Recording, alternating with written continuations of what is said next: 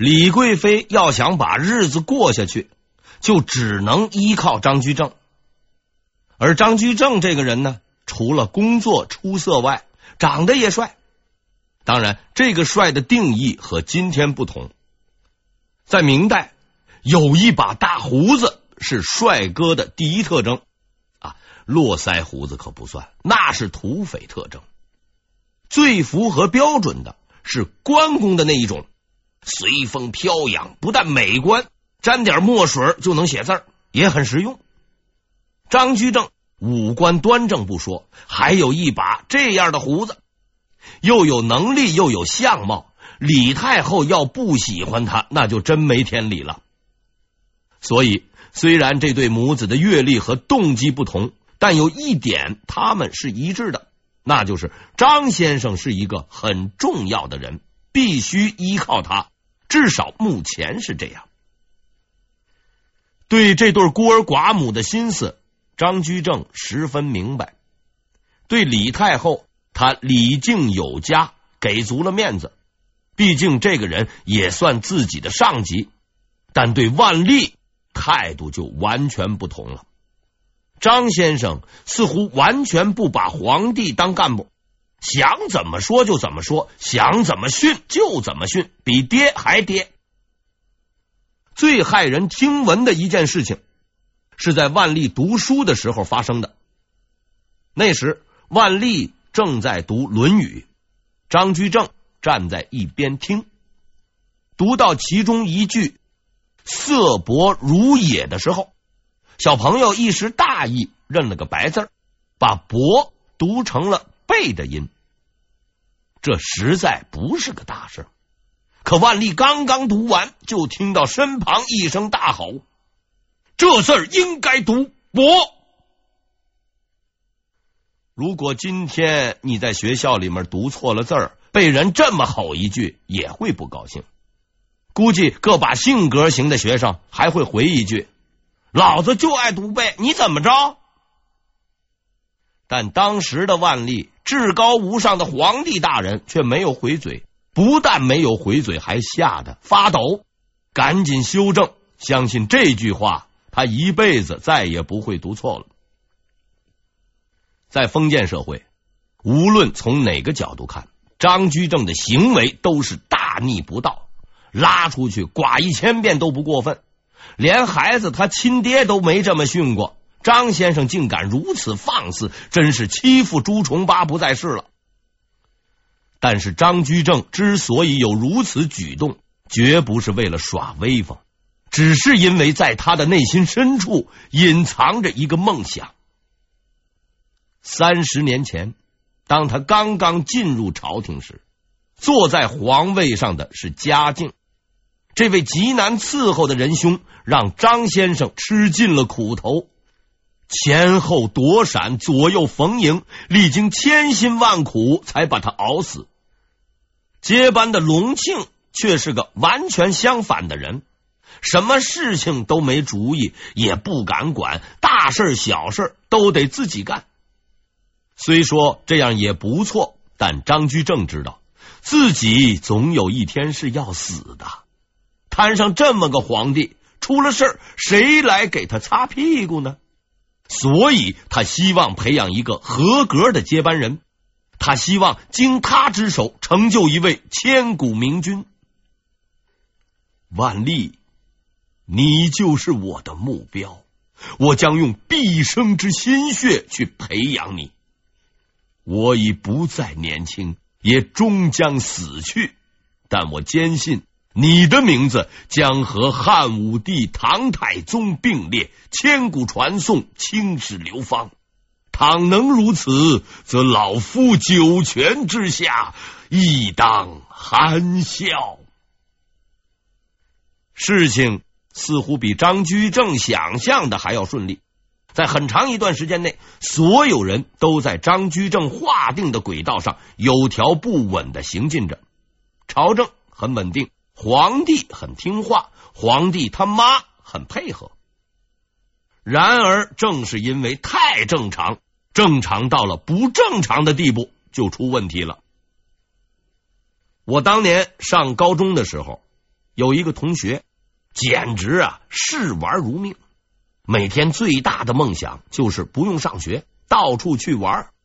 于是呢，他就经常旷课，终于惹怒了老师，让他回家去了。开始，这位兄弟还很高兴，可在家住了两个月，死乞白赖的又回来了。我就问他何以不玩？他回答：玩完无趣。万历皇帝的情况大致如此。刚即位时，他才不到十岁，什么事情有张居正管着，啥也不用干，高兴都来不及呢。可是时间一长就没意思了。拿起一份奏书，想写点批示，一看上面张居正都给批好了，一二三四，照着办就行。这还不算，连画勾盖章的权利他都没有。要知道。那是冯保的工作，毕竟十六七岁了，没有事儿干，那就找人玩吧。但是很明显，张居正没有陪他扔沙包的兴趣，于是万历只好找身边的太监玩。太监玩什么，他就玩什么。太监斗蛐蛐，他就斗蛐蛐；太监喝酒，他就喝酒；太监喝醉后喜欢睡觉，他喝醉后。喜欢闹事儿，哎，酒风不好。于是万历八年，酒风不好的万历兄弟终于出事了。有一天，他又喝醉了，在宫里边闲逛，遇上了一个太监。突然，他意气风发，对那位仁兄说：“你，嗯，唱个歌给我听吧。”一般说来啊，在这种场合。遇上这种级别的领导，就算不会唱歌，那也得哼哼两句过关。可是这位太监不知是真不会唱歌，还是过于害怕，站在原地半天没有出声。皇帝大都没有什么耐心，特别是喝醉的皇帝，看着眼前的这个木桩子，万历十分恼火，当即下令把这位缺乏音乐素养的兄弟打了一顿。打完了。还割了他一把头发，那意思是本来要砍你的头，而今只割你的头发，算是法外开恩。换在其他的朝代，这个事儿啊也就过去了。天子一言九鼎，天下最大，不会唱歌就人头落地也不新鲜。但是万历不同，他虽是皇帝，上面还是有人管的。在万历刚刚发酒疯的时候，冯保就得到了消息，他即刻报告了李太后。于是，当皇帝大人酒醒之后，便得到了消息，李太后要见他。等他到地方的时候，才知道这个事情给闹大了。李太后压根不跟他说话，一见面就让他跪，然后开始隶属他的罪恶。万历呢也不辩解，眼泪一直哗哗的，不断表示一定改过自新，绝不再犯。好了，到目前为止，事情还不算太坏，骂也挨了，错也认了，就这么收场吧。然而李太后不肯甘休，他拿出了一本书，翻到了其中一篇，交给了万历。这似乎是个微不足道的举动。但事实上，张居正先生的悲惨结局正是自此开始。当万历翻开那本书时，顿时如五雷轰顶，因为那本书叫《汉书》，而打开的那一篇是《霍光传》。霍光是汉代人物，他有个哥哥叫霍去病，但在历史上。他比这位名人还有名，干过许多大事，咱就不多说了。其中最大的一件事情就是废过皇帝，废了谁，怎么废的，前因后果那都是汉代问题。这儿呢，咱就不多讲。但此时此地此景，读霍光先生的传记，万历很明白其中的含义。如果不听话，就废了你。而更深一层的含义是，虽然你是皇帝，但在你的身边也有一个可以废掉你的霍光。万历十分清楚，这位明代的霍光到底是谁。生死关头，万历兄弟表现了极强的求生欲望，他当即磕头道歉，希望得到原谅，并表示永不再犯。毕竟是自己的儿子，看到惩罚已见成效，李太后收回了威胁，但提出了一个条件：皇帝大人既然犯错，必须写出检讨。所谓皇帝的检讨，有个专用术语叫罪己诏。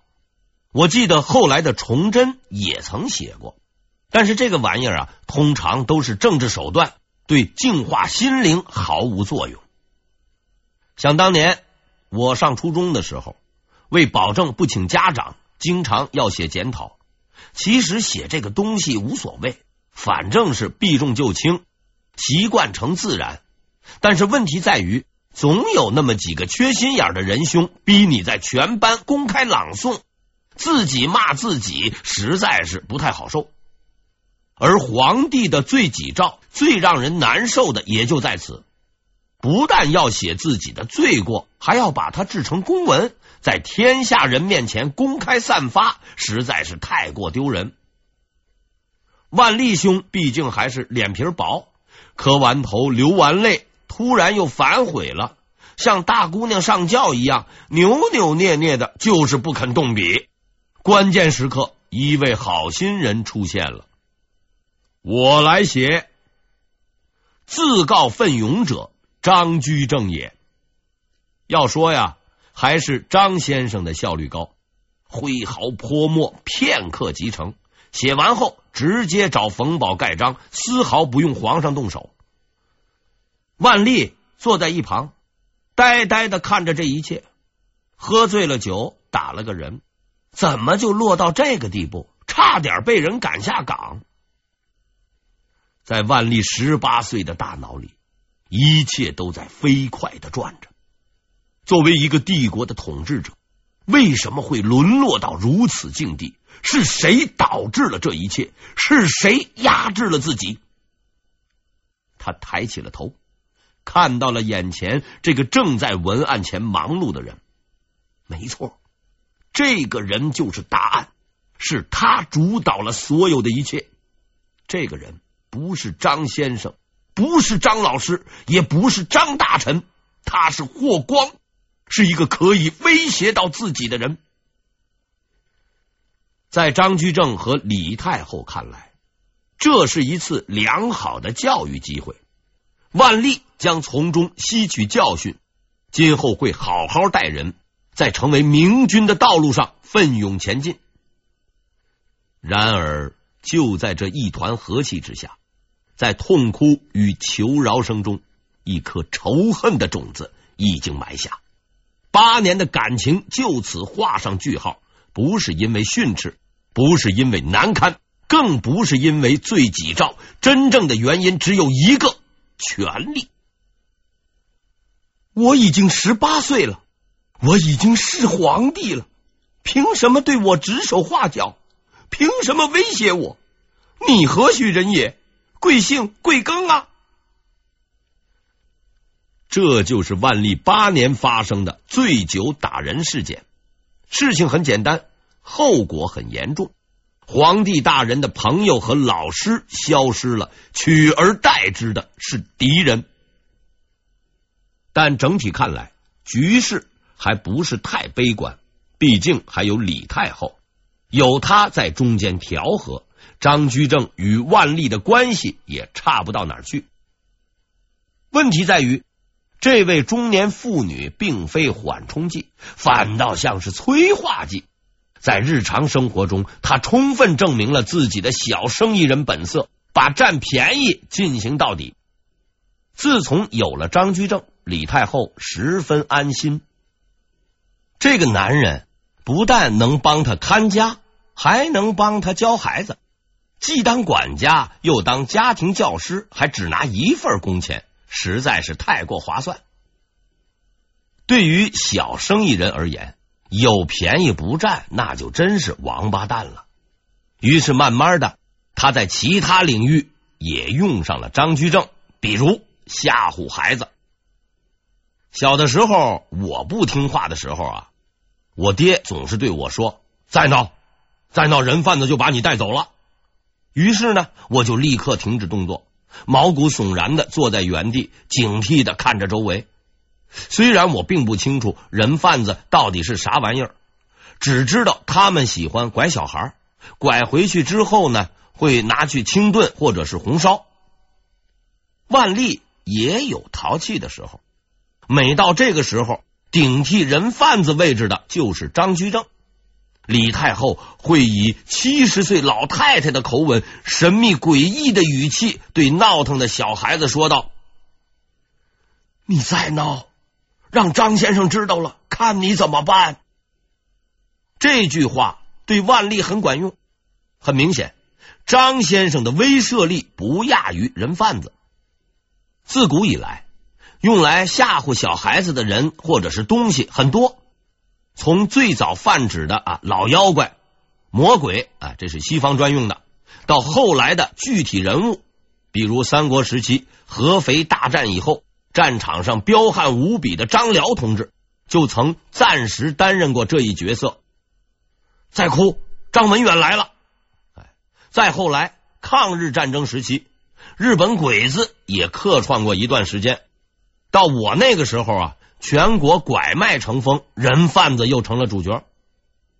总而言之，时代在变，吓唬人的角色也在变，但有一点是不变的：但凡当这类主角的，绝不是什么让人喜欢的角色。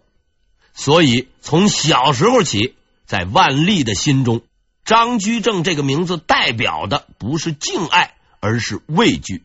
而这在很大程度上应该归功于他那位生意人母亲。对不断恶化的局势，张居正倒也不是毫无察觉。在醉酒事件之后不久，这位老奸巨猾的仁兄曾提出过辞职，说自己干了这么多年了，头发也白了，脑袋也不好用了，希望呢能早日回家种红薯。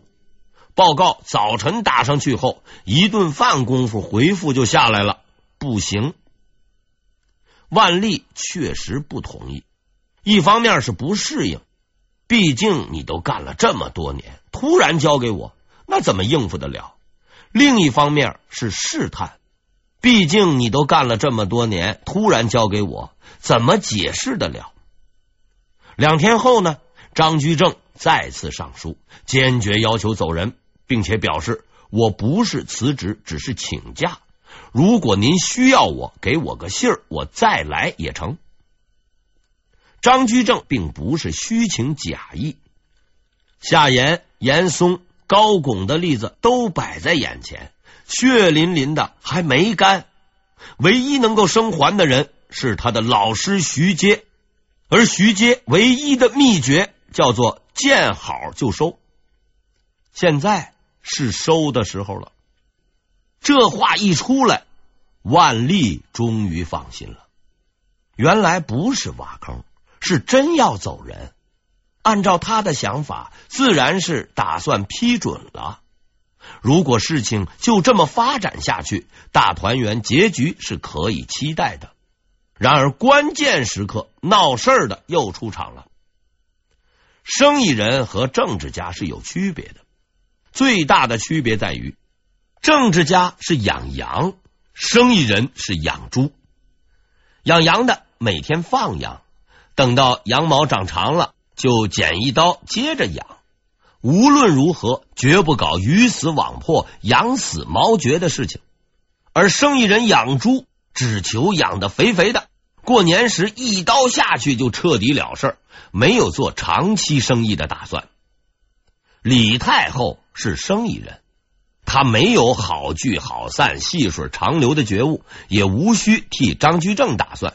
既然好用，那就用到用废为止。于是他开了尊口：“张先生不能走，现在你还年轻，等张先生辅佐你到三十岁再说。”原文是待福尔到三十岁。那时候再做商量。这可就缺了大德了。想走的走不了，今年都五十六了，再干十年，不做鬼也成仙了。想干的干不上，今年才十八岁，再玩十年，还能玩出朵花来吗？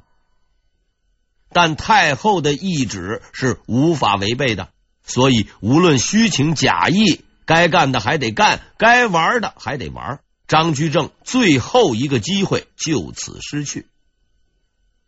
既然不能走，那就干吧。该来的总要来，躲也躲不掉。怀着这种觉悟，张居正开始了他最后的工作。从万历八年到万历十年，张居正进入了一种近乎癫狂的状态。他日以继夜的工作，贯彻一条鞭法，严查借机欺压百姓的人员，承办办事不力的官员，对有劣迹者一律革职查办，强化边境防守。俺答死了。张居正呢，就去拉拢俺答的老婆三娘子，就是当年把韩纳吉没有娶过去的那位，只求对方不闹，里里外外只要是他能干的，他都干了。大明帝国再次焕发了生机与活力，边境除了李成梁时不时出去砍人外，已经消停了很多，国库收入极为丰厚，存银达到几百万两。财政支出消除了赤字，地方粮仓储备充足，至少饿不死人。一切看上去都是那么的完美。与蒸蒸日上的帝国相反的是张居正蒸蒸日下的身体。在繁杂的工作中，他经常晕倒，有时还会吐血。然而事已至此，又能如何？这就是张居正的最后两年，每一天他都惦记国家的前途，惦记平民百姓的生计，相信太平盛世的奇迹，相信那伟大的抱负终会实现。以他的生命为代价，他坚信这所有的一切，在他的人生的每一刻都洒满了理想与信念的光辉。万历十年，一五八二年六月二十日，帝国内阁首辅上柱国正一品太师兼太傅、中极殿大学士张居正卒，年五十八，谥文忠。张居正死了，皇帝十分的悲痛，这是真的。毕竟一个人陪伴了自己那么久，干了许多事儿，没有感情是不可能的，所以他很是哭了几场，甚至有几天悲痛的上不了朝。悲痛之余，他还下令抚慰张居正的家人，举办了隆重的悼念活动，一时之间，全国处处都是哀悼之声。但以他和张居正的关系，和从前那许许多多不堪回首的往事，太有感情也是不可能的。所谓十分悲痛，其实也就悲痛十分钟而已。所以在短暂悼念之后，长期清算的时候就到了。六月份张居正死，十二月份他就动手了。